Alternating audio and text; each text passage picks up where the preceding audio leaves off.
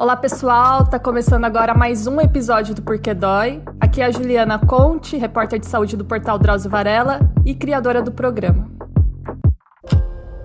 Só quem já sofreu com encravada sabe o quanto essa experiência pode ser dolorida e muito desconfortável. Apesar do nome científico meio pomposo, onicocriptose é pelo nome popular que ela é conhecida, unha encravada. Muitas pessoas até tentam resolver o problema em casa de maneira caseira e errada. Então isso causa sangramento, infecção e até deformação na unha. Resumindo, sempre dá ruim.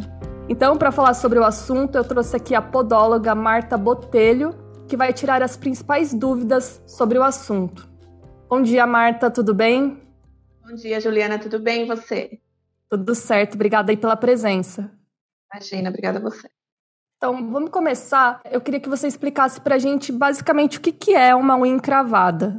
Bom, a unha encravada, como você falou, a onicocriptose, é quando a unha cresce de maneira errada, porque teve um corte errado ou pelo formato do dedo da pessoa, e a unha entra nas bordas ungueais, que é a pele ao redor da unha, e aí corta aquela unha, e aí traz todo um transtorno, que pode ter inchaço, dor, inflamação, enfim. Mas só para entender, além do corte errado, né? Às vezes as pessoas cortam errado a unha. Quais são as outras causas do problema?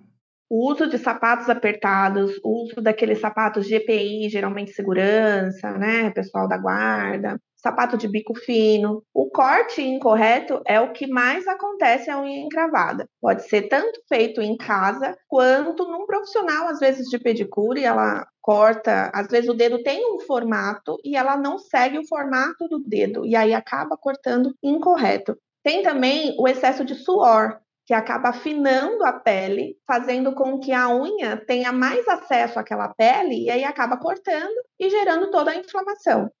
Uhum. E como que se corta a unha certa, assim? Eu tô pensando aqui.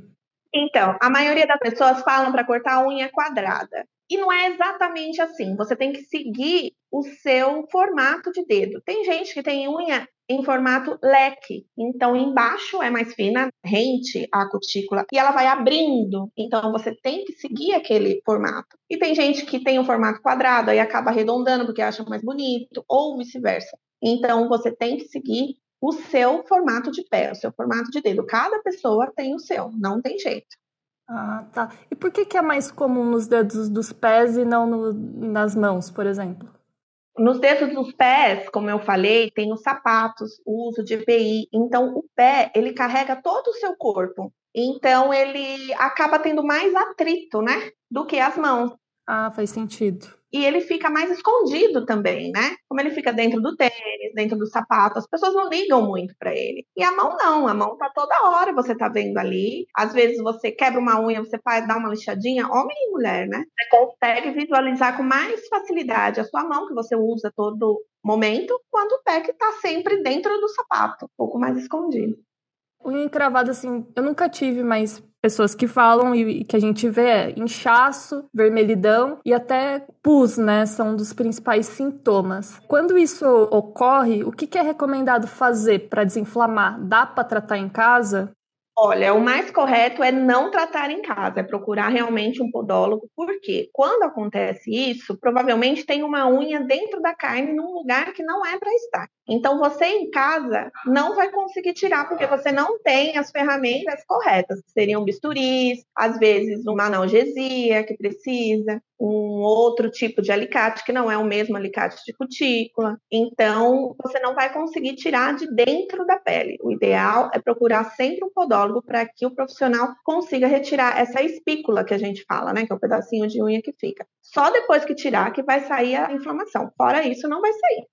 É, porque o que eu acho que o que a gente mais vê na internet é receita no YouTube, receita caseira para desinflamar unha, enfim, um monte de mil técnicas para solucionar o problema.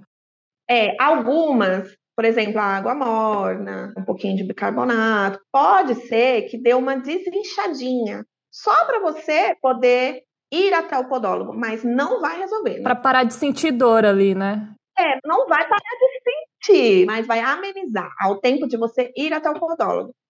Uhum. E se ela não for tratada assim adequadamente, a pessoa vai deixando, vai deixando, vai deixando, é necessário cirurgia? Sim, pode acontecer. O quadro, quando vira uma inflamação, ela cria um granuloma, que é uma carne esponjosa cheia de bactérias. Aquelas bactérias, elas podem entrar na sua corrente sanguínea e aí você gerou um problemaço para sua vida, né? Você pode sim ter que fazer uma cirurgia, você pode até ter que amputar aquele local e você pode gerar outras doenças no seu corpo inteiro porque você estava com uma abertura para as bactérias. Então é muito importante. Encravou podólogo. Legal. E, por exemplo, em quanto tempo, em média, para que esse desconforto passe e que a unha cresça saudável novamente? Olha, isso é muito complexo, porque vai de cada pessoa. Cada organismo tem uma reação diferente, né? Cada regeneração de célula de cada pessoa é diferente. O crescimento da unha vai em 20 dias normalmente, mas para que fique totalmente curado, é necessário ainda que o paciente vá até o podólogo para que a memória celular daquela unha cresça corretamente. Porque uma vez que você cortou errado, a memória celular dela acaba pensando que ela tem que ir sempre naquele caminho. Então, o que, que o podólogo vai fazer? Além de corrigir o corte, vai corrigir o crescimento da unha. Então, aí sim, ele não vai sentir mais dor. Senão, ele vai sentir dor constante, né? Marta, agora eu, gostaria que você reforçasse o cuidado, principalmente com os pés, para aqueles pacientes que têm diabetes, né? Que eles precisam um pouco mais de atenção. Acho que com as unhas é a mesma coisa, né? Sim, as unhas do diabético é a mesma coisa. Existe uma especialidade de podologia que é só voltada para pés diabéticos, porque eles têm uma pele mais sensível. Se fizer um corte, alguma coisa incorreta, não vai cicatrizar consequentemente vai ter aquelas bactérias que a gente já conversou e pode gerar outros problemas na saúde desse paciente. Então, é um cuidado maior, sim. Ótimo. E para fechar, eu gostaria que você desse algumas dicas básicas de prevenção, né, para que as pessoas não tenham esse problema assim, né? Eu vou falar para evitar sapatos apertados e de bico fino. Eu sei que para mulher é complicado porque a gente quer sempre usar aquele sapato de salto, bico e tal. Mas o interessante é você usar um dia um sapato de um jeito, outro de outro, fazer uma alternada, né? De sapato. Isso é legal para todo mundo, inclusive homens. Um dia tênis, um dia um sapato, um dia um chinelo, a mesma coisa as mulheres. Tênis é melhor usar? tênis é sempre melhor usar. Ah, tá. Com cor. e, claro, como a gente falou, cortar corretamente, conforme o dedo de cada pessoa. Se não conseguir, ir até um profissional, pode ser pedicure, pode ser podólogo, desde que faça o corte correto. Meia de algodão também é muito legal, porque a meia de algodão absorve o suor. Como a gente falou, o suor também é propício para que deixe a pele fina e possa vir o corte com o crescimento da unha, sem querer mesmo. Às vezes a pressão do sapato faz com que a unha corte a pele, consequentemente, um granuloma pode nascer. E, claro, hidratar bastante, secar muito bem entre os dedos para não criar outras coisas no pé, porque o pé, além da unha encravada, tem diversas outras coisas para acontecer. Inclusive, eu posso ver toda a saúde do corpo através dos pés. E ir ao podólogo constantemente para fazer a sua prevenção. Ótimo, Marta. Muito obrigada pelas excelentes dicas. Eu espero que ajude aí as pessoas que estão nos ouvindo. E mais uma vez, não tente solucionar o problema sozinho, porque pode virar um ferimento grave aí e inflamar, né?